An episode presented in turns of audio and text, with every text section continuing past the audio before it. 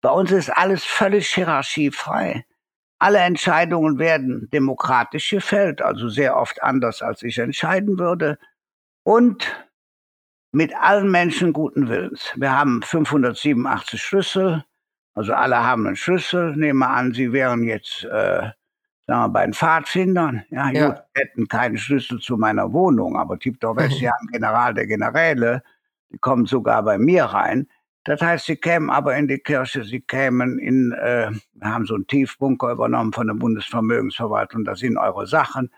Sie kämen ins Kirchencafé, also sie kämen an fast alles, kämen sie ran, weil unser System basiert ja auf Vertrauen. Spiritualität 9.0 mit Klaus Geißendörfer.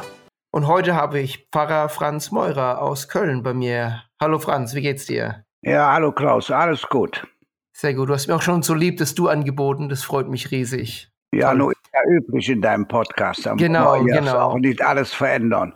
Ja. Ähm, du bist in Köln und ich habe gerade natürlich ein bisschen gelesen und ähm, zurzeit geht es viel mit Armutsbekämpfung. Du gibst Kleider aus. Erzähl doch ein bisschen, was du zurzeit in, in Köln magst, in deinem Gemeinde, in deinem Viertel, speziell mit Armen und Obdachlosen helfen. Ja, erstens mache ich das nicht, da machen wir alle zusammen. Ich bin schon ein älterer Mensch von 71. Bei uns ist auch alles ökumenisch. Ökumenisch doppelt so gut, halb so teuer mit allen Menschen guten Willens, auch mit den Muslimen selbstverständlich. Es ist so, wir haben die Probleme nicht erst jetzt. Hier ist leider das ärmste Viertel von Köln, 26 Prozent alle Haushalte sind überschuldet. Das bedeutet, dass die Kinderarmut über 60 Prozent ist. Nehmen wir mal ein Beispiel. Unsere Gesamtschule, mit der wir mit allen anderen Schulen wunderbar zusammenarbeiten. 1339 Schülerinnen und Schüler. Davon haben 85 Prozent Anspruch auf Bundesteilhabegesetz. Ja, das heißt, müssen eigentlich Zuschuss bekommen zu Schulbüchern, zu Ausflügen, zu Sport und sonst was. Da muss man natürlich organisieren. Aber, 85 Prozent hast du gesagt. Ja, ja, klar. Wahnsinn. Ja, ja, ja gut, aber so zum Beispiel, als jetzt der digitale Unterricht war, habe ich äh, für 15.000 Euro Prepaid-Karten und so weiter finanzieren müssen. Es ist ja so, reden wir nicht drum rum, in der Bibel steht schon, die Armen habt ihr immer bei uns, äh, bei euch. Es ist ein Gesetz der Segregation, irgendwo müssen die ja wohnen. Hier sind 70.000 Arbeitsplätze weggefallen, rundherum. Wahrscheinlich ja. kennst du einen Teil der Firmen nicht mehr, aber F&G, Felten und Gillium hatte mal 28.000 Mitarbeiter. Die haben diese äh, Kabel gemacht. Transatlantikkabel geht ja heute all ein bisschen anders. Oder ja. Deutz Motoren kennst du vielleicht. Ja, Köln-Deutz kennt jeder vom Ja, oder zum Beispiel Fahrtraktoren oder KHD, Klöckner Humboldt-Holz oder Ronson oder Liesegang. Ich höre mal auf. Und irgendwo müssen ja die Menschen wohnen, die äh, eben auch prekär sind. Und das ist eben bei uns. Wir sind auch der verdichtetste Teil von Köln. Das heißt, nirgendwo wohnen so viele Menschen auf engem Raum zusammen wie hier. Gegenüber der Kirche ist übrigens ein Hochhaus höher als die Kirche. Ja. Ich bin seit Welche 30 Kirche Jahren hier. Die Sankt? Ich wohne bei, in der, neben der Kirche St. Elisabeth. St. Theodor ist die äh, mit den vielen Sozialeinrichtungen. Ich ja. war sechs Wochen hier vor 30 Jahren, rief ein Mann an. Ich wohne im äh, der obersten Stockwerk des Hochhauses. Ich habe eine Diskothek. Ich komme morgens um 5 Uhr nach Haus. Um 6 Uhr läutet ihr die Glocken. Ja, natürlich habe ich gesagt, niemals mehr werden die Glocken läuten. Ich habe in 30 Jahren dreimal bei der Leine entschieden, aber nach sechs Wochen musste ich das, ja, stell dir mal vor, der Mann lebte praktisch in der Glockenstube. Das war dann schon sehr laut für den armen Mann.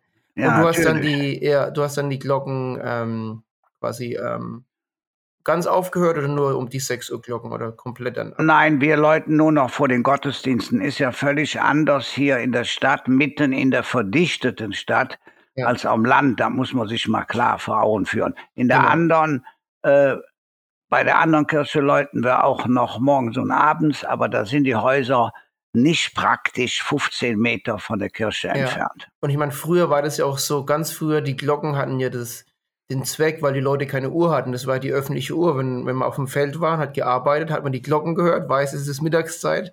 Jetzt muss ich heimgehen zum Mittagessen, aber das braucht mir heute nicht mehr wirklich. Ja, es gibt in Frankreich ein Buch von über 500 Seiten über die Auseinandersetzung zwischen Kirche und Staat, wer das Glockenläuten bestimmen darf. Also eine Riesendiskussion heute. ja, ja, klar, ja. habe ich äh, mal gelesen, das Buch, fand ich äh, total spannend. Spannend, ja. Ja, du hast gerade schon ein bisschen über ähm, Firmen geredet, Deutsch und viele Firmen, die ähm, Arbeitskräfte abbauen. Ähm, und ich habe auch online so ein bisschen gelesen, dass du ähm, mit oder dass ihr eure Gemeinde und wie du auch schon gemeint hast, ökumenisch wie eine Fabrik hat jemand beschrieben auf einem Artikel, dass ihr quasi eine Art Fabrik habt, wo ihr wirklich arm, armen Leuten, Obdachlosen und Kindern, wie du gemeint hast, auf großen Stil hilfst. Kannst du noch ein bisschen mehr erzählen, was, ja, gut, da, was damit ja, gemeint ist? Ja gut, man kann sagen, Fabrik von Fabrikare was machen. Der Witz ist ja der, noch nie hatten gesunde Apfel und Faulen wieder gesund gemacht, immer nur umgekehrt. Also lohnt es sich nicht, das Schlechte zu bestrafen oder dauernd rumzumusern, was nicht funktioniert. Es lohnt sich nur, das Gute zu belohnen. Bei uns ist so, jede Abteilung ist ihr eigenes Profit Center, um mal die Wirtschaftssprache zu nehmen. Das heißt, egal ob jetzt die Fahrradwerkstatt, wir verschenken jedes Jahr über 3000 Fahrräder, also die werden uns geschenkt und dann repariert, oder die Kinderkammer jeden Morgen offen, sehr wichtig für Flüchtlinge aus der Ukraine zurzeit. Wir haben hier 400 in Leichtbauhallen, oder die Schreinerei.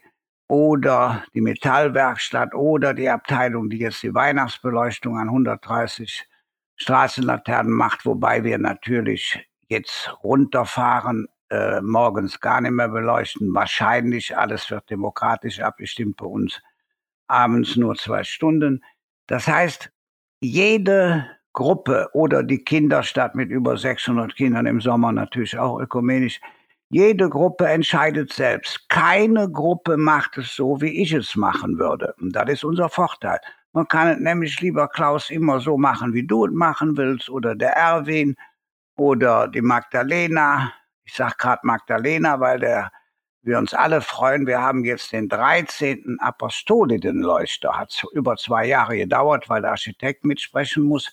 Der Papst hat ja entschieden, dass Maria die Chefin der Apostel ist, die Apostolin der Apostel. Thomas von Aquin hat es schon gesagt.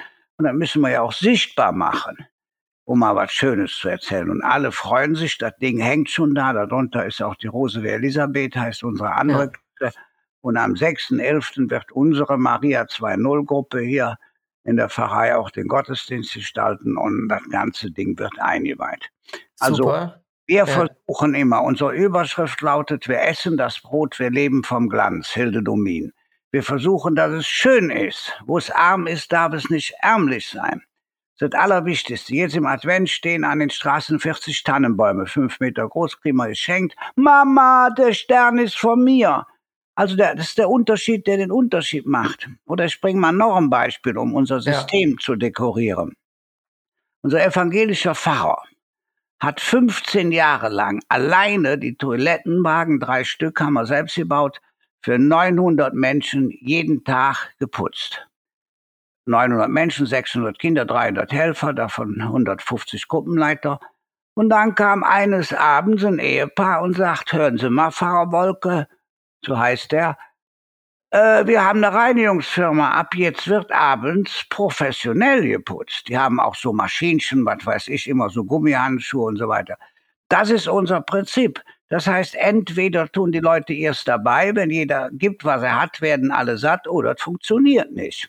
Ja. Das heißt, bei uns ist alles völlig hierarchiefrei. Alle Entscheidungen werden demokratisch gefällt, also sehr oft anders, als ich entscheiden würde.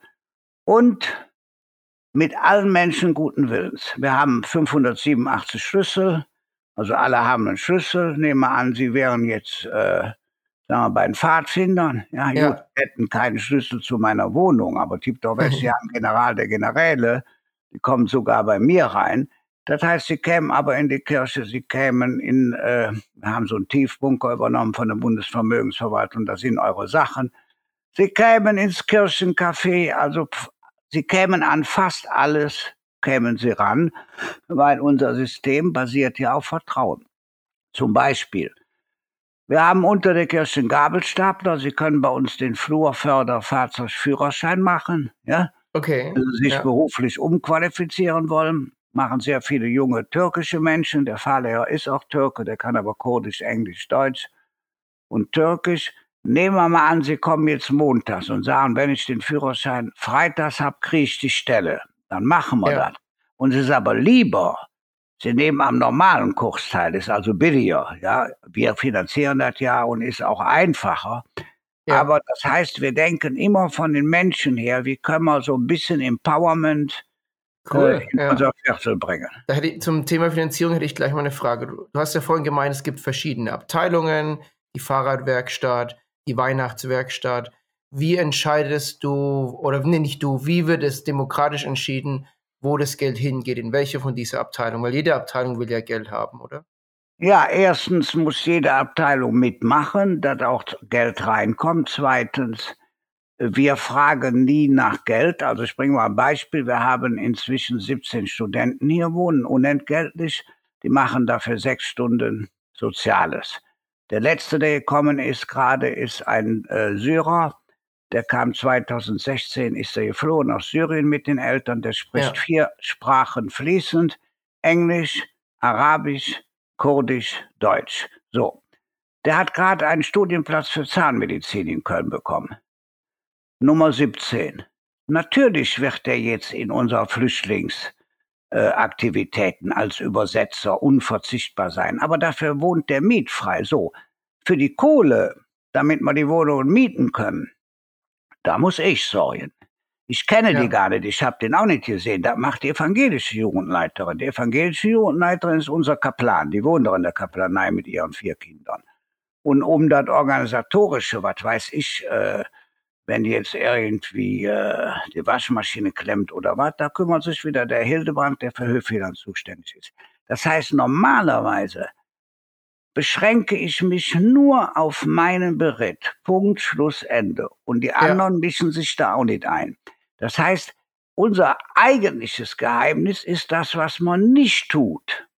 Dass man sich nicht einmischt. Das Einzige, was ich mal mache, ich käme zu dir, Klaus, du bist der Schreiner, würde sagen, Klaus, soll ich dir mal was Ernstes sagen? Ja, sagst du, sag mir mal was Ernstes. Den sieht sich und dann gehe ich aber in du. Ich sag, Klaus, hat sich schon mal einer in deine Werkstatt, du bist jetzt fast 70, eingemischt? Nö. Ja, ich sag, warum kannst du die Frauen von der Kinderkammer nicht in Ruhe lassen? Ich sag, Klaus, tu mir doch der gefallen und lass die in Ruhe, mach doch nix, mach doch deins. Also ist das Äußerste, was ich mache, nur unter vier Augen, nur bei gutem Wetter, bei guter Stimmung und wenn ich den Eindruck habe, der andere, ja, bei dem kommt das auch an. Weil wir sind alle Menschen und das Hauptproblem ist, wenn man sich nicht in Ruhe lässt. Ja, ja, das verstehe ich. Das sind, ich, ich arbeite auch selber als ähm, ja, Change Management, Organisationsberater, also von was du vorhin geredet hast. Ähm, ihr seid ja eine, eine Riesenorganisation mit einzelnen Abteilungen und Leute arbeiten auch besser, erfolgreicher, zufriedener, wenn man sie in Ruhe lässt und wenn man sich selber, wenn man sich selber entscheiden lässt, genau wie du es gerade gesagt hast. So wie viele Leute, ja, wie viele Leute sind es da überhaupt dabei? Allgemein? Ja, da, da ist der, die typische Journalisten, die typische Journalistenfrage. Hunderte, weil, Tausende, oder? Nein, weiß ich nicht, weil viel, manche sagen sind auf Seite, ja, ich weiß es bei Höfeland, wenn man Ja. nämlich die Gruppenleiter ausbildet. Nehmen wir an, du bist 17, willst Gruppenleiter werden. Einmal fehlen, kannst nächstes Jahr wiederkommen oder Attest.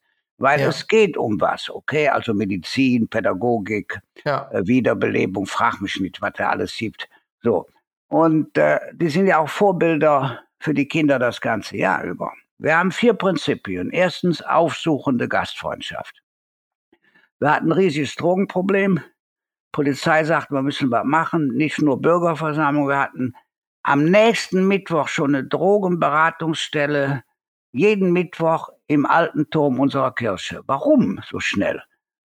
Du bist Rotes Kreuz, ein anderer ist Caritas, der dritte ist Diakonie. Wenn ich sage, ich bezahle die Beraterin, den Berater, wer will? Ihr streitet euch drum. Das ist die gute Seite des Kapitalismus. Dann haben wir an allen beiden äh, Ausfahrtsstraßen, also das sind so Unterführungen unter der Eisenbahn, dahinter waren jeweils die Firmen. Da haben wir Spritzenautomaten, daher kommt der Quatsch, ich würde Kondome verteilen. Ja, steht auch irgendwo bei Google oder was. Ich verteile Ja, das habe ich auch Kondome. gesehen, dass du irgendwo, Ja. was war das, du Kondome verteilst. Ja, das sehen ja, das ist ja der übliche äh, Quatsch, wenn einmal drin, immer drin. Nein, wir haben natürlich da einen Spritzenautomat hingesetzt, zusammen mit der AIDS-Hilfe, zwei Stück. Da kannst du frische Spritzen kaufen, alles 50 Cent. Du kannst Reinigungsmittel, Desinfektion kaufen und du kannst natürlich auch äh, Kondome kaufen. Ist doch total wichtig wenn du drogensüchtig bist, dass du nicht wenigstens noch einen anderen ansteckst, wird sogar der Papst so machen. So, ja. lange Rede, kurzer Hoffe ich mal, dass es der Papst auch so macht. Ja. Doch, aber 100 Prozent. Und äh, ich will nur sagen, äh, dass das dann anders da steht, in Gottes Namen. Ja, ist ja auch nicht Ja, das schlimm. ist halt, das ist halt die Presse. Ich meine, wenn man etwas ein bisschen reißerischer formuliert, bekommt man mehr Zuhörer, Zuschauer, mehr Klicks im Internet und das ist ja, ja, natürlich gut. Ist für mich ja, das ist für mich ja menschlich. schön. Ja, für Ja. mich ist ja schön, ich kann dann immer die Geschichte ein bisschen gerade rücken und ein bisschen ausweiten und sagen, die Zusammenarbeit zum Beispiel auch mit der Polizei ist total wichtig. Ich habe auch mal einen Vortrag vor 500 Polizisten gehalten zu dem Thema Recht auf Strafe. Da waren zum Beispiel Okay. zwei, zwei Jungs, die hatten was ausgefressen. Ja. Und dann hat die Polizei die mitgenommen im Auto da bei uns zu der äh, Zentrale. Und das Einzige, was die mir nachher gesagt haben, was sie traurig gemacht hat, war, die haben auf der Fahrt nicht mit uns gesprochen. Okay? Die haben Okay. nicht mit uns gesprochen. Das heißt, das ist das Entscheidende. Hartmut Rosa, Resonanz. Die Menschen wollen vorkommen, die die Erivon, Rückkehr nach Heims, ja? Ja, Und die Mutter sagt, mich hat niemand wahrgenommen. Ich komme überhaupt nicht vor auf der Welt, ja? ja. Und das ist das Eigentliche. Der Scholz hat doch die Wahl gewonnen, weil er dauernd Respekt gesagt hat. Ja, wir lassen kein. Ja. wir lassen kein Kind zurück. Ja, das ist heute wichtig. Genau, Menschen weil Armut wollen- ist immer mehr und Armut ist aber auch immer mehr am Wachsen. Und das siehst du es auch in Köln, dass es dass durch den Ukraine-Krieg bei euch in der Gegend. Aber die Armut hat nichts mit Geld zu tun zuerst mal. Armut heißt, ich habe keine Freunde, wenig Freunde, Ja, ich habe wenig Beziehungen. Wenn du einen Umzug machen musst, Klaus, dann stehen die Leute Schlange, um dir zu helfen. Und wenn unsere Leute einen Umzug machen müssen, dann müssen wir schon unser bisschen geben. Und dann haben Ja. die nicht die Nachbarn, die Familie, die Freunde, die Genau. anpacken. ja Das ist- heißt, das ist der entscheidende Faktor. Und Ja. äh, den Kindern sage ich es ja noch einfacher. Den Kindern sage ich, wenn du zu einem sagst, hau ab, du stinkst, du spielst nicht mit. Ist der soziale Tod mitten im Leben. Wenn du zu einem sagst, komm her, mach mit, hier ist der Ball. Das ist Auferstehung mitten im Leben. Wir hatten am Sonntag Ja. Besuch, da war ein behindertes Mädchen bei. Mit der Mutter, die äh, sich kümmert und anderen auch. Und die Mutter hat gesagt, einmal ist meine Tochter zum Geburtstag eingeladen worden. Muss man sich mal vorstellen. Und in der Grundschule, dieses schwerbehinderte Mädchen, sehr schwerbehindert, da hat ein muslimischer Jünger meine Tochter beschützt. Nachher, als er in der Pubertät war, war hat er ein bisschen Abstand genommen. Aber das Ja. sind die entscheidenden Faktoren, auf die es das ist ankommt. Reichtum, gell? Ja, natürlich. Ja. Genau. Ich habe ja, ich hab jetzt eher so finanzielle, ähm, finanzielle Armut gemeint. ja, und klar. da war interessant, weil vor kurzem hat ja das Erzbistum Köln, habe ich auch gerade nachgelesen, 84 Millionen Euro Überschuss gemacht durch ähm, verschiedene Hilfen. Es ist schon ganz viel Geld, muss ich sagen, dass da Überschuss gemacht wurde im, im Erzbistum. Willst du meine echte Meinung wissen? Ja, ne? Natürlich, klar. Ich war immer gegen die Kirchensteuer. Ich sage das nicht jeden Sonntag, ja. Äh, es ist doch völlig krank. Stell dir mal vor, du willst aus der Kirche austreten. Und da musst du dir einen Termin holen. Da musst du vier Monate warten, musst du persönlich zum Amtsgericht gehen. Wenn du eintreten willst, wirst du Halleluja sofort eingeladen, willst du Tasse Kaffee oder was oder sonst was. Nein, jüngere Menschen können das nicht mehr verstehen. Erstens. Zweitens, wir sind das einzige Land der Welt, was übrigens der Vatikan genauso wie ich kritisiert hat, ist denen unheimlich, wo nicht gilt, getauft und Christ oder nicht, sondern bei uns ist die Kirchensteuerzahlung der entscheidende Faktor. Das heißt, das Geld hat viel Macht.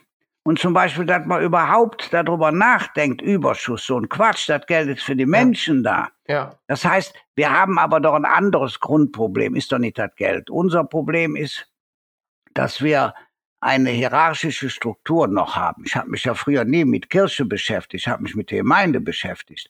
Ich habe jetzt aber so ein Arbeitsfeld 1 für den pastoralen Zukunftsweg geleitet im Bistum und da musste ich mich mal mit beschäftigen. Und dabei ist doch völlig klar, alle Bischöfe, alle, sage ich unserem Bischof auch, genauso wie jetzt hier, sind völlig überfordert. Die wollen Jurisdiktion, Legislative, Exekutive, Pater Familias, also der sich kümmert, und geistlicher Leiter sein. Eins ist okay, zwei ist schon schizoid. Das heißt, es geht nicht. Wir müssen das System verändern. Beispielsweise Kardinal Hollerich, der Relator der Weltsynode, also nicht der Sekretär, sondern der Relator, der das dem Papst vorträgt und so weiter, äh, der hat ja ein Diskussionsbuch geschrieben und der sagt, die Schwester Philippa Rath, Benediktinerin, St. Hildegard am Rhein, zu der sagt er, sie werden noch erleben, dass Frauen Priester werden. Die ist leider ein bisschen jünger als ich, also vielleicht bin ich schon im Himmel und gucke von da, da nieder. Nur wenn ja. wir nichts verändern, sind wir weg. Beispiel, bei uns fängt jetzt die Firmenvorbereitung an. Das sind acht junge Frauen, zwei Ärztinnen, Lehrerin, Erzieherin, die Katechetin sind alles Frauen. Wenn du denen schräg kommst, dann sagen die, weißt du was, mach doch dein Kram alleine. Das heißt, wir können dem Herrgott doch auf Knien danken, wenn sich junge Menschen, speziell junge Frauen, bei uns für Jugendliche engagieren. Genau, ja. Ja, also das hast du schon ein neues, ein interessantes Thema angesprochen, Frauenordination. Wann glaubst du, wenn das kommt? Wenn ich dich jetzt so, so fest ähm, nageln würde, glaubst du, es kommt? Ja, 2030, 2040, 2050, in welchem Jahrzehnt? Ja, ich habe ja eben gesagt, was der äh, Kardinal Hollerich gesagt hat. Zu dem sage ich gleich auch noch was äh, Interessantes. Gerne. Äh, die Philippa Rath ist so um die 60. Sagen wir, noch 20 Frauen Jahre leben, ja, 30 Jahre noch leben? Ja, weniger. Nee, ne, nein, meine persönliche Meinung ist, äh, das geht alles viel schneller, als wir meinen.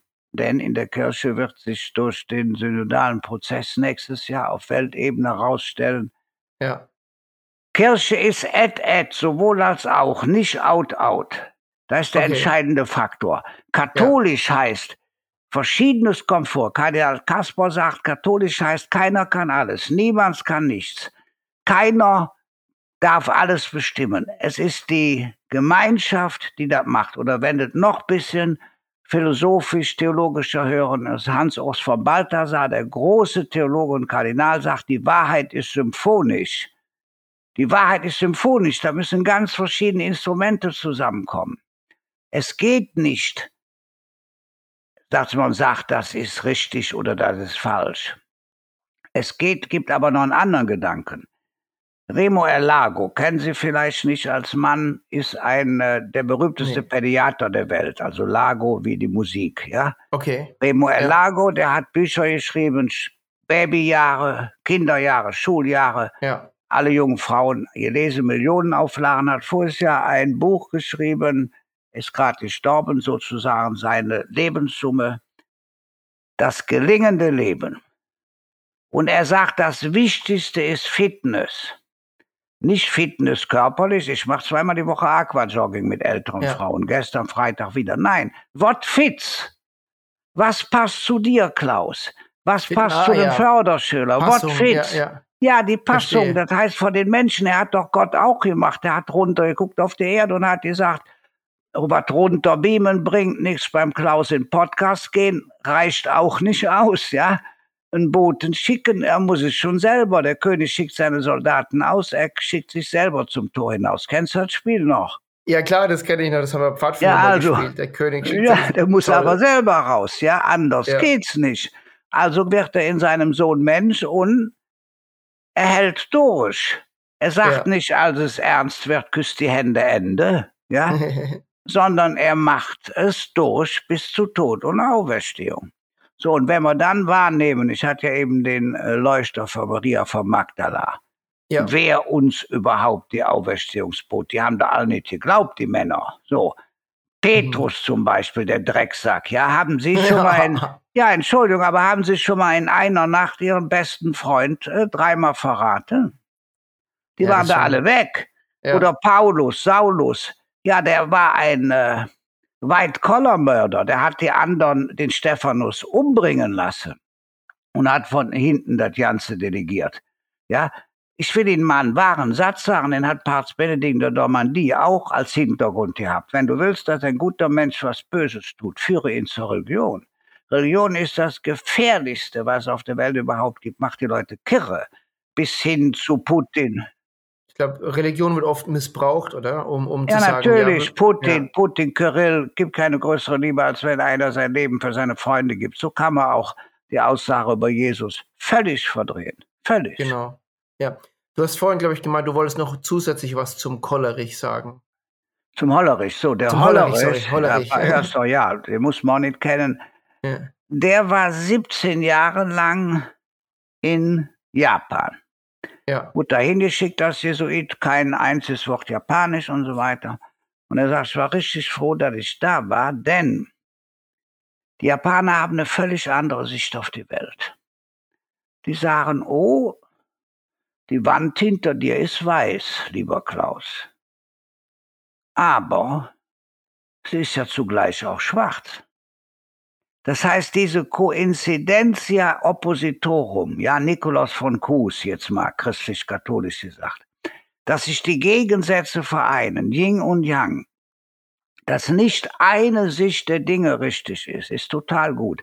Ich sage dir mal mit einem äh, Beispiel, bin ich stolz, dass ich das rausgekriegt habe. Als der Kardinal Meissner, Gott hab ihn selig, ja, nach Köln kam, 30 Jahre her, da hat er in der ersten Priesterratssitzung gesagt, wir brauchen mehr Chorgeist. Wie hat der rheinische Protokollant Chorgeist geschrieben? Okay? Nicht Korpsgeist, sondern Chorgeist wie Kirchenchor. Ja, natürlich, da ist eigentlich schon alles. Diese Ja. kleine Geschichte macht deutlich, wie wir im Rheinland unseren Glauben verstehen und leben. Wir sagen nicht nur, der Herrgott ist nicht so, er ist wirklich nicht so. Sondern Nee. wir sagen auch, was eins meiner Lebensmotti ist. Nichts ist so schlecht, dass es nicht für Idiot ist. Jeder Beitrag zählt. Jede Genau, und jeder ist wichtig. Und das Ja. ist die, das Geheimnis der katholischen Kirche. Genau, da, da springe ich vielleicht mal ganz kurz mit rein, weil ich sehe das auch so. Ein, ich sage es nochmal, nicht, nichts ist so schlecht, dass es nicht für irgendetwas gut ist. Und Ja. ich interpretiere das so, ähm, es kann auch, es kann dir auch mal was Schlechtes passieren. Du hast einen, einen Unfall, du bist krank, aber das ist dann auch oft für etwas gut. Also es ist eine, so ein bisschen eine Einstellung. Was kannst du aus dieser Situation lernen? Was kannst du daraus ziehen? Du hast einen Fehler gemacht, vielleicht. Du kannst dich dann dadurch verbessern, ein besserer Mensch werden, ein besserer Christ werden. So sehe ich das so ein bisschen, das Glas ist halb voll und man kann negative Dinge auch in ein positives umkehren oder positive Schlussfolgerungen davon ziehen und was lernen. Ja gut, du siehst das jetzt sehr individualpsychologisch Genau. ak akzeptiert. Ich kann aber genauso sagen, äh, das ist leider das Gesetz der Evolution. Das heißt, der Preis der Freiheit ist auch, äh, dass es keine Gerechtigkeit gibt. Das Leid ist der Preis der Freiheit, sagt Professor Gresshake. Das heißt, es gibt das Kind, was äh, 13 Stunden nach der Geburt stirbt, obwohl die Hebamme dabei ist, obwohl die Mutter Intensivschwester ist, aber der plötzliche Kindstod ist dabei. Oder warum bin ich mit 71 noch halbwegs fit? Ja? Und andere, auch von mir eine Schwester, sind schon tot. Warum? Wir werden niemals eine Antwort finden. Das heißt, dafür den Herrgott verantwortlich zu machen, ist völlig falsch. Gott hat auf dieser Welt nur unsere Nase, unsere Ohren, unsere Augen, unseren Verstand, unsere Beine, unser Herz, um hinzulaufen, aufzuhelfen, beizustehen, mitzumachen, reinzuriechen, mitzufühlen. Gott hat nur uns, da ist seine Chance oder sein Problem. Das wäre meine Vorstellung, wie der Herrgott mit uns umgeht. Der braucht uns. Ja. Genau, wir haben jetzt, ähm, du hast vorhin schon ein bisschen über ähm, Demokratie auch geredet und ähm, wie es bei euch quasi sehr demokratisch zugeht in der, ähm, in der Gemeinde und aber auch gemeindeübergreifend mit den ökumenischen, also mit den Evangelien in dem ökumenischen. Wie siehst du es denn in der Kirche? Glaubst du, in den nächsten paar Jahren wird es auch mal sein, dass wir oder dass die Gläubigen den Bischof mitwählen können und, und Weiheämter, Priester mitwählen, also die, die, die Posten äh, mitwählen können? Glaubst du, das wird auch kommen? Ja, die Frage ist allerdings, äh, was sinnvoll ist. Natürlich kommt das. Den meisten Bischöfen ist ja auch völlig klar, du kannst jetzt nicht mehr bestimmte Sachen machen. Eines ist doch logisch, kannst jetzt sagen, Homosexualität ist eine Sünde, äh, weil der Herrgott hat es eben so gemacht. Da habe ich früher ja kein Bewusstsein für gehabt, ist aber so. Äh, man muss aber Folgendes sehen, der Souverän der Kirche ist und bleibt Christus. Das darf man nur nicht primitiv runterbiegen. Das heißt, ich bringe mal ein Beispiel jetzt. Ich wäre nicht so schnell evangelischer Pfarrer. Warum? In den Presbyterien sitzen bürgerliche Leute. Wenn ich denen sage, was meine Meinung ist, dass ich also immer auf der Seite der Armen stehe, ich bin zwar zwei, ne, 54 Jahre inzwischen in der CDU, aber viel linker als die meisten SPD-Isten oder so, ja, weil das eben kirchlich klar ist. Wir sind für Verteilungsgerechtigkeit, ja. Es gibt keine Ideologie auf der Welt, die laboristischer ist, also die Arbeit höher schätzt als die christliche Soziallehre zum Beispiel. Das heißt, wenn wir das ein bisschen umsetzen, was wir in der Theorie machen oder wie unsere Kinder sagen, in echt, in echt, ja, ja. Äh, dann kommen wir plötzlich zu entscheidenden äh, Veränderungen. Beispielsweise, unsere Kirche war ja 92 vom Erdbeben zerstört. So, und dann ja. äh, wollte unbedingt das Bistum neu bauen. Ist ja klar, du kriegst eher 10 Millionen für eine Kirche, aber niemals 50 Euro, um einer armen Frau Schwalbereifen an Rollstuhl zu kaufen. Was keine Kritik ist, sind völlig verschiedene Systeme. Dann war klar, entweder ist da eine Kirche im armen Viertel, die den Armen dient, oder sie ist überflüssig. Bei jeder Kirchweihe wird gebetet. Hier ist der Ort, wo die Armen Unterstützung bekommen, die Hungrigen zu essen, die äh, Durstigen zu trinken und so weiter. Bei uns ist das aber in echt, im Basement. Ich darf nicht Keller sagen, Beschluss des Freimainrates. Okay, im Basement. Da sind 870 Quadratmeter Soziales, Kinderkammer, Werkstätten, äh, Fahrradwerkstatt riesig oder Lebensmittelausgabe bei uns können die Kleinlastwaren der, der, der Tafel unter die Kirche fahren. Das heißt, bei uns ist in echt die Basis der Kirche die Diakonie. Die Mitte ist die Liturgie, die Auswirkung, die Koinonie. Wir haben so eine Kunstwand 50 Meter, wir haben Kirchencafé. Leider, leider, leider, leider während wegen Corona noch zu. Ist das okay. Wichtigste. Die jungen Leute sagen nämlich vielfach, wir kommen wieder sonntags in die Kirche, wenn es ein Kaffee gibt. Die wollen Kommunio, die wollen Begegnung. Auf jeden da Fall. Man sich trifft. Auch, ja. ja, natürlich. Und die sagen im Moment, im Moment nur ab und zu. Wir mussten ja auch äh, über die Hälfte der Bestuhlung rausschmeißen. Und äh, das ist wichtig. Oder ein anderes Beispiel. Bei uns in Köln gab es vier Familienbildungsstätten. In Beintal-Marienburg sehr reich, in Agnesviertel 32 Euro Quadratmeter Miete im Monat, in Deutz und in Kalk im Armenviertel. Wo wird es gekürzt? Bei uns. Weg damit. Aber das ist unsere Chance. Die Armut ist unsere Chance. Also gibt es eine ökumenische Familienwerkstatt seit zehn Jahren, die genau das macht, was die Leute brauchen. Also zum Beispiel, wenn die sagen, wir wollen einen Kurs haben, wir können nur unseren Kindern in eine Lehre oder eine Arbeitsstelle verhelfen, dann wird der Kurs gemacht. Wenn die sagen, wir wollen die Domdächer besteigen, ist immer direkt ausgebucht, wird das gemacht. Voriges Jahr wollten sie unbedingt irgendwie mit einem Imker, ja, die, das Wochenende ist sofort belegt für Männer. Männer sind ja arme Schweine heutzutage, Frauen kommen alles selbst. Gibt es also viele äh, Wochenenden oder Abende, Väter Kinder spielen, Väter Kinder rätseln, Väter Kinder wegfahren und so weiter. Das heißt, was vorher vier Hauptamtliche hatte, hat jetzt eine Frau 520 Euro Vertrag für das Computerzeug, ja die Anmeldung und so weiter. Der Rest wird alles ehrenamtlich und von der evangelischen Jugendleiter und unserem Pastoralreferenten gemacht. Das heißt, man nicht darüber beschweren, dass man nicht vorkommt, sondern die eigene Kraft wahrnehmen. Das ist auch so ein bisschen unser Prinzip. Die eigene, sich nicht drüber beschweren, sondern die eigene Kraft wahrnehmen. Das war das. Ja, ja. ja klar. Genau. Ähm, ich wollte jetzt nochmal zum Thema ähm, Demokratie zurückkommen und Wahl. Ähm, ja, du hast gemeint, es ist nicht sinnvoll, wie war das?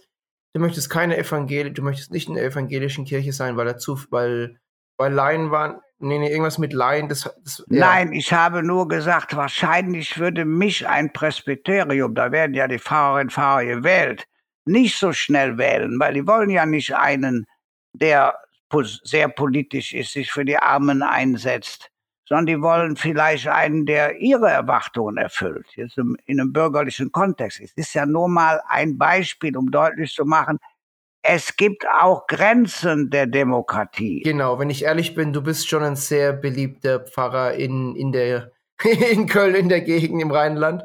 Ich habe jetzt selber hier meine Notizen. Wie war das? Der Erzbischof, der Erzbischof der Herzen habe ich irgendwo auch gelesen von der Presse, wahrscheinlich auf der gleichen ah. Webseite wie, der, wie, die, ähm, wie die Kondome. Der Kölsche Franziskus, ähm, Pfarrer Meurer, das sind schon ein paar tolle Titel, die du da bekommen hast. Und ich glaube, ja, diese Leute ja würden dich auch wählen. Ja, ja, ja pass auf. Ich gehe aber nicht zum Kaffeeklatsch, ich gehe nicht zu den Seniorentreffen, ich mache keine Besuche, ich feiere keinen Geburtstag. Warum? Ich sage ja. den Leuten, ihr könnt euch entscheiden. Ich hänge die dann euch. Ich mache für ein Herrjott. So. Genau. Weil, ja. wenn du krank bist und willst Unterstützung, bin ich sofort da. Wenn du Krankensalbung willst, ja. an allererster Stelle. Dafür mache ich das andere nicht. Ihr, wenn ihr was anderes genau, wollt, wenn ihr eine liebe Jungen wollt, Bratkartoffelverhältnis könnt ihr haben. Ich hänge die dann euch. Also man muss auch knallhart sagen, was man nicht macht. Ich lebe ja auch eine analog. Ich habe kein Radio, kein Fernseher, kein Handy, äh, kein Navi, äh, kein, kein Computer. Hier das Ding, wo ich jetzt reinspreche, hat unsere Sekretärin hingestellt. Ich bin nicht dagegen, wenn ich mal auf Rente wäre, hätte ich am nächsten Tag das beste Smartphone. Nein, ja. Ich gehe 24 so, Stunden an Telefon. Genau, und also zum Thema Demokratie, du sagst quasi, du, du würdest dich nicht verbiegen, um gewählt zu werden als, ja. als Priester, als Bischof, wie auch immer. Und du glaubst, es könnte auch problematisch sein, dass vielleicht, es sind jetzt meine Worte, dass Leute, jemand, der sich als Bischof, als Weihbischof lassen, wählen lassen möchte, wird spezielle Dinge machen, nicht unbedingt im Interesse von Jesus, vom Glauben, sondern um quasi beliebter zu sein, um gewählt zu werden, wird dann Dinge machen. Kann man das so sagen? Ja, kann man so sagen. Kann man so sagen, weil die Kirche kann nicht nur demokratisch sein. Ich bringe mal ein Beispiel. Ja, ich wurde genau. 81, äh, 1981 Kaplan in äh, Pullheim. Zweite Stelle. Ich habe im Januar angefangen, da kamen die Jugendlichen und sagten, wir werden nach Ostern abstimmen, ob sie mit ins Sommerlager fahren dürfen. Hätte ich jetzt gesagt, seid ihr verrückt, ich bin der neue Kinderpapst, hier bestimme ich, hätte ich direkt abhauen können.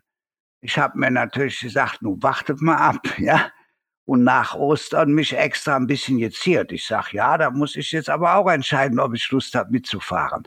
Ja, das genau. heißt, ja, das heißt, natürlich hatten die KJG, katholische junge Gemeinde, hätten die sagen können, ich fahre nicht mit.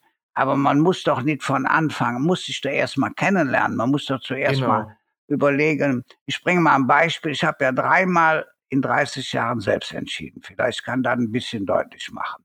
Wahnsinn, Erstens habe ich ja. erzählt mit der Glocke. Der zweite war, wir haben einen hochbegabten jungen Organisten.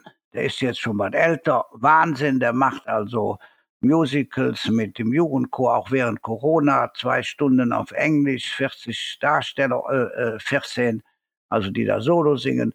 Oder der macht äh, eigene äh, ja, der komponiert Sachen und so weiter, also Jugend, äh, Kinderchor, alles. Als der bei uns war, hätte den fast der alte Chor von 1856, gab es schon 50 Jahre vor der erst, äh, erst, ersten Kapelle, die gingen dann nach Kalk in die Kirche singen, die haben den gemobbt. Warum? Die waren gewohnt in der Pause Fässchen Bier, danach in der Wirtschaft und der hatte die modernen, modernen Sachen, also Bewegungen, so Atem, also all das Moderne, was man heute stimmlich macht und da haben die den gemobbt.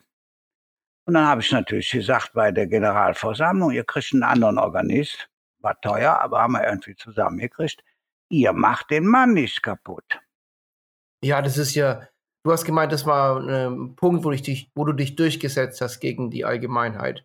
Ja, das habe ich auch vor allen ja. Dingen selbst entschieden. Punkt. Selbst da habe ich nicht gefragt, ja. den Vereinmeinderat oder sonst was. Ja, ich finde, das ist total. Wenn man Menschen ja. schützen muss. Ganz genau. Da muss man auch raus. Und das dritte ist vielleicht noch, äh, habe ich rein aus dem Bauch gemacht. Ich habe gesagt, wenn der bei den Pfadfindern mitmacht, er war schon älter, bin ich hier weg.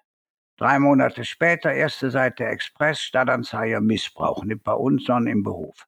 Das heißt, es gibt auch Sachen, wo man rein dem Bauchgefühl vertrauen darf und muss, genau. aber alle 30 Jahre, mehr nicht. Also und dann, um nochmal den Punkt zurückzukommen, es ging darum, Demokratie auszusetzen, ja. um Leute zu schützen oder man braucht irgendwie eine, eine Macht, eine exekutive Macht, um einfach mal eine Entscheidung zu sagen, nee, ist im Interesse des Kindes, der Person, der, der, ähm, des Orgelleiters, des, des ähm, Orgelspielers und sich dann ja, durchsetzen. Natürlich. Und da das, da stimme ich dir voll und ganz zu, dass da Demokratie, ähm, ja, Demokratie in die Grenzen geht nicht. Es ist einfach ein System, wo, wo man ähm, eine Balance braucht zwischen Demokratie und zwischen Menschenschutz. Ja, genau. Es geht um die Menschenrechte auch. Sehen Sie mal, wenn Sie jetzt ja. nach einem schweren Kindermord abstimmen lassen, ob es die Todesstrafe gibt, müssen wir doch nicht drüber diskutieren, was da rauskommt. Ja, das wobei stimmt. Die, da, wobei die da muss man das Menschenleben schützen, auch das Menschenleben ja. vom Täter. Ja, sehen Sie mal, die Todesstrafe ist ja äh, zum Beispiel ein super Beispiel dafür, wie sich die Kirche verändert. Die ist abgeschafft worden. Die war vor kurzem ein klarer Bestandteil des Kirchenrechts. Die ja. ist weg. Was, ja? was, was, heißt, was, sagt, was meinst du von kurzem? Ja, da hat doch der Papst erst gemacht. Franziskus hat gesagt, küsst die Ende, Ende. Weg damit, auf keinen Fall. Oder war noch bis Beispiel. vor kurzem, bis vor ein paar Jahren im Kirchenrecht. Vor sieben Jahren war noch die Jahr Todesstrafe möglich, ja, selbstverständlich. Oder was Sie gar, äh, was du ja nicht mehr kennst, Klaus, der Limbus. Der Limbus ist der Ort, wo ungetaufte Kinder hinkommen. Ja, eine Art von Vorhölle, wo es aber nicht ganz so heiß ist. So, man war fast da, fest davon überzeugt, ungetaufte Kinder kommen niemals in den Himmel. So, Thomas, und zwar bis Ende der 90er Jahre hat der Benedikt gesagt, aus mit so einem Quatsch, Papst Benedikt. Thomas von Aquin, können Sie kannst du nachlesen, ja, in seinen, in seinen Questiones, hat die Frage, wenn ein Kind in der Wüste ungetauft stirbt, finde man nicht irgendeine Lösung? Nein, finde man nicht, der kommt nicht in den Himmel. Weiß, habe ich mhm. unseren Kommunionskindern erzählt, die hatten die Lösung. Wir haben nämlich ein Mädchen, sagt direkt, ja, da kann man doch mit Spucke taufen. Ja, top. Ja, ja, ja, das heißt aber, wie man menschlich denkt, okay? Ja, ja, ja, ja genau. natürlich. So, das heißt, wenn wir von der Formatierung, also was darf man, was darf man nicht, wann kommt man in den Himmel, wann kommt man nicht, ausgehen, dann sind wir daneben. Ich kann es dir auch mal ganz theologisch sagen, wenn du willst. Gerne ens et verum et bonum et pulcrum in Deo convertuntur. Ein Satz der klassischen Theologie. In Gott kommen ens das Seiende, verum das Wahre, bonum das Gute, pulcrum das Schöne überein. So ens. Ja. Also über fundamentalphilosophisch, wahrscheinlich noch nicht mal du, ja? Verum, die Wahrheit, in jeder Schulklasse höchstens einer, so ein Denker, der Gott weiß was, ja, sich die mhm. Bücher so. Bonum et malum, also das Gute und das Schlechte hat die Kirche Jahrhunderte, hätte ich bald gesagt, aber so schlimm war das Anfang des 19. Jahrhunderts noch gar nicht. Also 100 mhm. Jahre versucht deutlich zu machen, wer freitags Fleisch isst, der kommt zumindest mal auf den Grill, ja, Gyros. Wer sonntags in die Kirche geht, kommt eigentlich, rutscht fast in die Hölle, glaubt kein Schwein mehr. Es geht ja, nicht ja. so.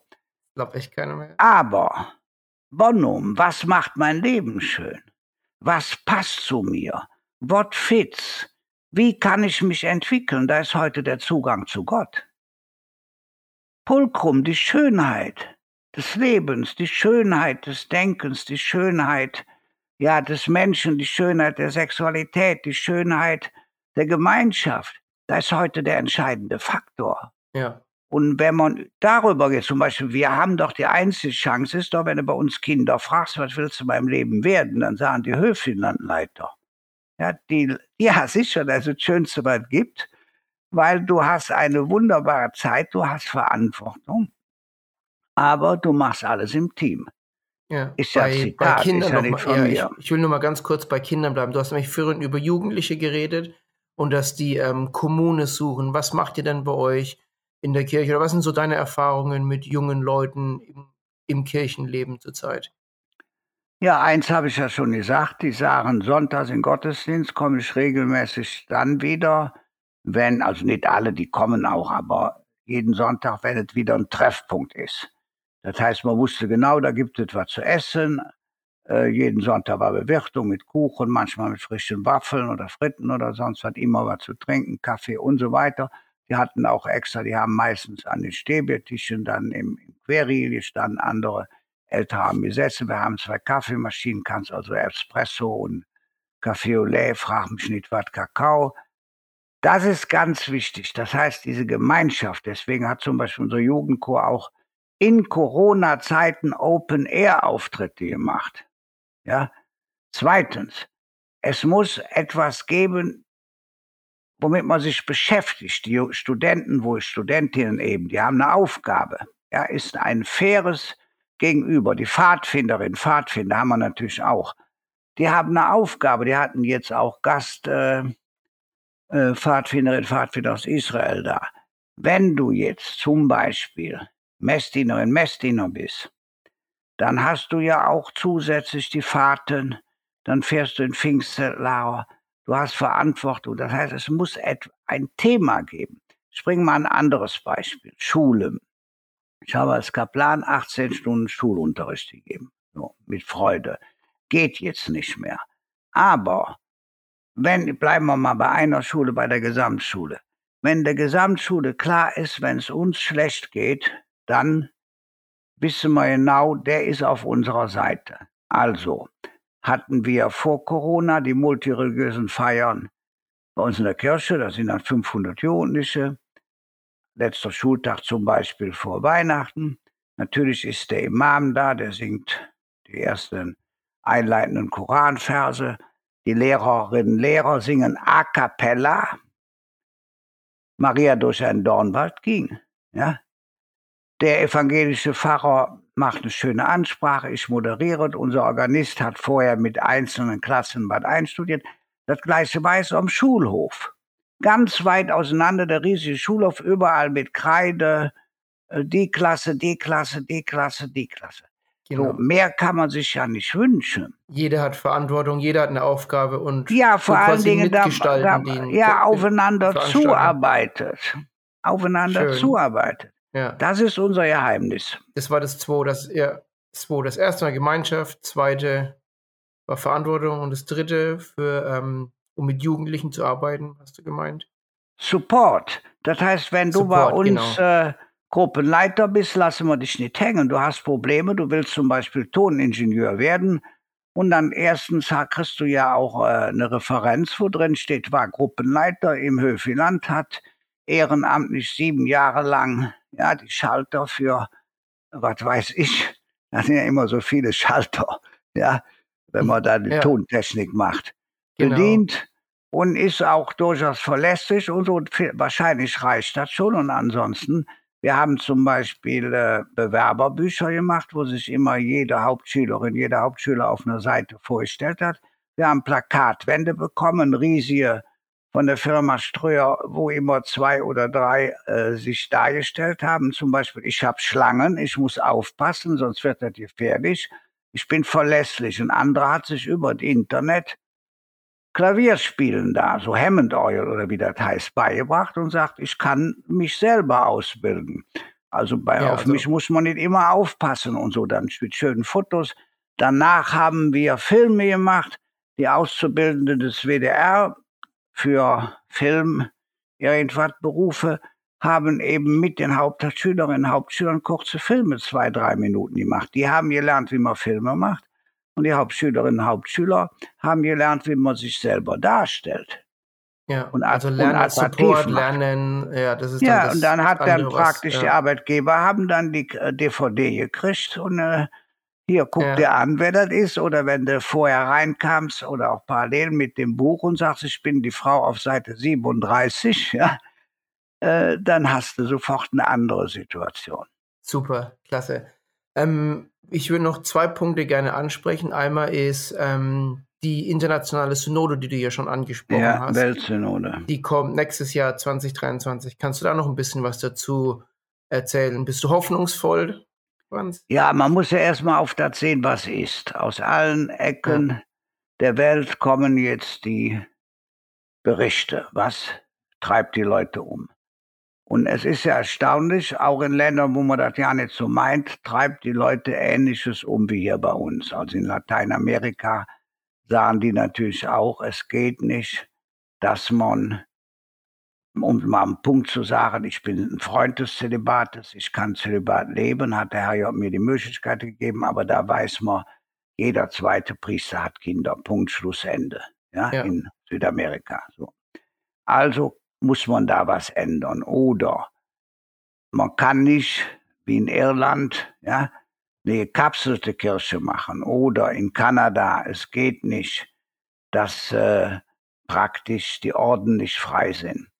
Das heißt, was zum Beispiel die Benediktiner hier in Köln-Raderberg vorleben, sich innerhalb von zwölf Jahren 20 neue Ordensschwestern rein. Die haben gerade ein neues Kloster aufgemacht. Das funktioniert alles, wenn Freiheit da ist. Wenn man modern ist, die machen bis zu drei Ausbildungen. Natürlich beten die auch ein paar Stunden am Tag. Ist ja klar, sonst muss man in ein Kloster gehen. Ja? ja. Und die machen keine Hostienbäckerei mehr. Lohnt sich nicht mehr. Die Maschine war auch kaputt. Du kannst jetzt die Schwestern, die haben eine Ausbildung in äh, Coaching. Nehmen wir an, du machst eine Firma auf, Klaus, für Podcasts ja. äh, zu verbreiten oder was weiß ich, irgendwie deine Art äh, äh, weiter zu verkaufen. Kannst du eine Schwester nehmen, die berät dich für 600 Euro am Tag, Sonderpreis. Sonderpreis, nicht schlecht. Ja, ja. ja ist doch klar. Das heißt, du musst also, Beides machen. Du musst in der Tradition bleiben, aber zugleich die Zeichen der Zeit leben. Genau, und das siehst du dann auch für die Weltsynode nächstes Jahr, die in der Tradition bleiben und die, ja, die Zeichen der Zeit nehmen, sehen und nehmen und neue Angebote bringen. Ja, vor allen Dingen äh, sich nicht mit Nebensächlichkeiten beschäftigen. Also meine Meinung ist zum Beispiel Religionen, die sich aus, ins Schlafzimmer der Menschen einmischen. Ja. Die sind daneben, dann ist vorbei die Zeit. Ja, zum Beispiel noch nach dem Zweiten Weltkrieg mussten doch äh, Männer zustimmen, wenn die Frauen ein Konto hatten oder arbeiten gingen. Da denkt doch heute keiner mehr dazu, was überhaupt geben kann. Bei uns, bei uns, wenn man in die Welt guckt, du liest ja auch Zeitungen, ja? Ja. Glaubt man ja gar nicht, weil es alles gibt. Aber das müssen wir doch nicht machen. Genau. Das ist dann auch ein guter Stichpunkt. Das ist so ein bisschen die Weltkirche, Subsidiarität. Wie, siehst, wie siehst du die Zukunft der Weltkirche, dass wir alle eine, ähm, ja, eine, wie sagt man da, eine Art von Lehre, eine Art von Regeln haben? Wir haben doch gerade Weltmissionssonntag gehabt. So. Und am Weltmissionssonntag ist doch klar geworden, Mission heißt doch nicht, ich gehe nach Afrika, ja, und äh, denen unsere Lebensart über, sondern Mission heißt doch, die Schätze, die sich überall entwickelt haben, neu aufzutun. Ich bringe mal ein Beispiel. David Kermani. Jeder soll von da, wo er ist, einen Schritt näher treten. Das wunderbare Buch Spiegel Bestseller habe ich zigmal verschenkt, wo er erklärt, was Religion ist, seiner zwölfjährigen Tochter. So. Und wo die christliche Religion natürlich mit ihrer Feindesliebe die Spitze der Entwicklung ist. Aber wo er eben sagt, wenn du ausatmest, nimmt die Welt Anteil an dir. Wenn du einatmest, nimmst du Anteil an der Welt. Oder der wohnt in Köln am Eigelstein, mitten in der Köln, mitten in der Stadt draußen steht ein Kastanienbaum. Er sagt, alle Kastanienblätter der Welt, an allen Kastanienbäumen ist jedes Blatt anders. Finde ich noch besser als der Fingerabdruck. Er geht darauf Quantenphysik ein, erzähle ich jetzt nicht, da müsste man ganz eigen sich darauf vorbereiten. So, und jetzt darauf will ich hinaus. Am Schluss dieses wunderbaren Buches, jeden Abend hat er mit seiner Tochter darüber gesprochen, da hat er für die gekocht, fragt er seine Tochter, was ist dir hängen geblieben von dem halben Jahr, wo wir gemeinsam dieses Buch entwickelt haben? Und dann sagt die Tochter, vielleicht, das finde ich genial, vielleicht, vielleicht gibt es Gott, vielleicht macht alles Sinn, vielleicht habe ich jetzt verstanden, was meinem Leben die Mitte gibt. Mein Lieblingsspruch ist von Teresa von Avila. Ob wir Darf Gott ich mal ganz lieben, kurz noch einspringen? Vielleicht, das finde ich auch schön, das, das sehe ich so ein bisschen persönlich. Ich Ja. kann nicht beweisen, dass es Gott gibt. Es gibt keinen Ja. physikalischen Beweis, aber ich glaube, es gibt Gott und ich glaube, und es hilft und ich entscheide mich, genau, ich entscheide mich aus freiem Willen bewusst dazu, in Christus zu sein und an Gott zu glauben und ich finde auch, dass es mir positiv im Leben weiterhilft. Aber ich Genau. stülpe keinem diese, diese Entscheidung über und ich zwinge auch keinen. Und vielleicht habe ich recht, vielleicht auch nicht, aber für mich passt. hat ja mit Recht nichts zu tun. Ich sag dir gerade meinen Lieblingsspruch noch, der passt nämlich sehr wunderbar. Teresa von Avila, vor 500 Jahren Kirchenlehrerin, hat gesagt, ob wir Gott lieben, wissen wir nie in unserem Leben ganz genau. Ob wir unsere Nächsten lieben, merkt man jeden Tag. Und das heißt, je, jede Mystik ist praktisch. Genau, toll. Ja. Ich glaube, mit diesem Satz können wir auch abschließen, Franz. Das war ein sehr schöner Satz. Wie, wie war das nochmal, wenn du, wie du dein, du bist dir nicht sicher, man ist sich nie sicher, wann und wie man Gott liebt, aber man weiß immer ganz genau, wenn man seinen Nächsten liebt. So war das? Ja, du hast es angewendet, ob wir Gott lieben, wissen wir nie in unserem Leben ganz genau. Ja. Ob wir unsere Nächsten lieben, merkt man jeden Tag. Merkt man jeden Tag. Wunderschön, Franz. Und ich wünsche dir alles Gute. Und für die Zuhörer, ich werde in den Show Notes noch ähm, Links ver- reintun zu der Gemeinde und zu den Arbeiten, die der Pfarrer Franz Möhre macht. Vielen Dank. Tschüss. Tschüss, Herzlichen Dank, gut. Franz, Herr Meurer. Vielen Dank. Alles Gute wünsche ich Ihnen. Wiedersehen. Tschüss.